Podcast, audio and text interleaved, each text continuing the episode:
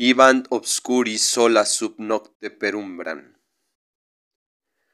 Nos dirigimos hacia el centro de aquella ciudad colonial, errantes entre sombras bajo balcones adornados con enredaderas, llenamos de música los callejones empedrados.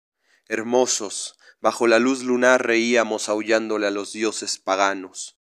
No descendíamos a los infiernos, viajábamos hacia la tenue luz que nos esperaba al atravesar el arco. Byron y Shelley, decías, mientras mezclábamos el vino y el mezcal sin mesura. ¿Qué importa la vejez y la pobreza cuando se es joven y acompaña la literatura? ¿Qué importa la bronca del mundo cuando el mundo nos mira con deseo y envidia?